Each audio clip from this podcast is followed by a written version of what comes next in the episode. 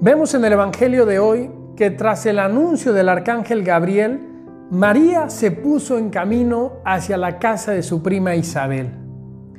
¿Qué podemos aprender de este pasaje? En una frase podríamos decir, cuando Dios nos visita, nos deja inquietos, con esa sana inquietud de aquellos que se sienten invitados a anunciar que Él vive y está en medio de su pueblo. Así lo vemos en María, la primera discípula misionera, la nueva arca de la alianza, quien lejos de permanecer en un lugar reservado, sale a visitar y acompañar con su presencia la gestación de Juan el Bautista. Así es María. No permanece encerrada en los templos, sino que sale a caminar con nosotros. Así lo hizo en 1531. Salió para acompañar a Juan Diego y a través de él la gestación de ese pueblo mexicano que estaba formándose con dolor.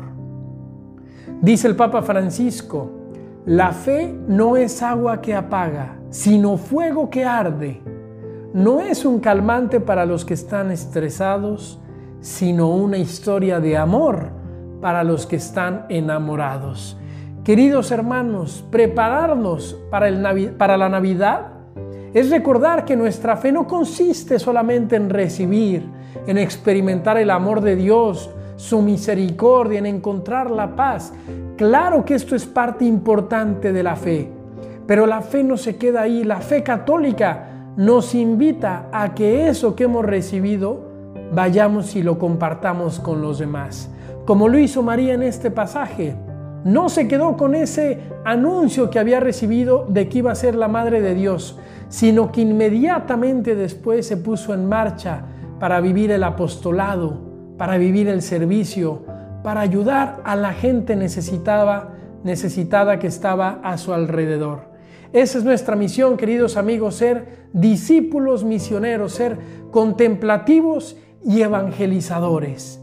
Ora et labora, decían los primeros monjes, oración y acción. Pidamos esta gracia a nuestro Padre Dios en estos días que nos acercamos ya a la Navidad por intercesión de la Virgen María. Les mando mi bendición en el nombre del Padre y del Hijo y del Espíritu Santo. Amén.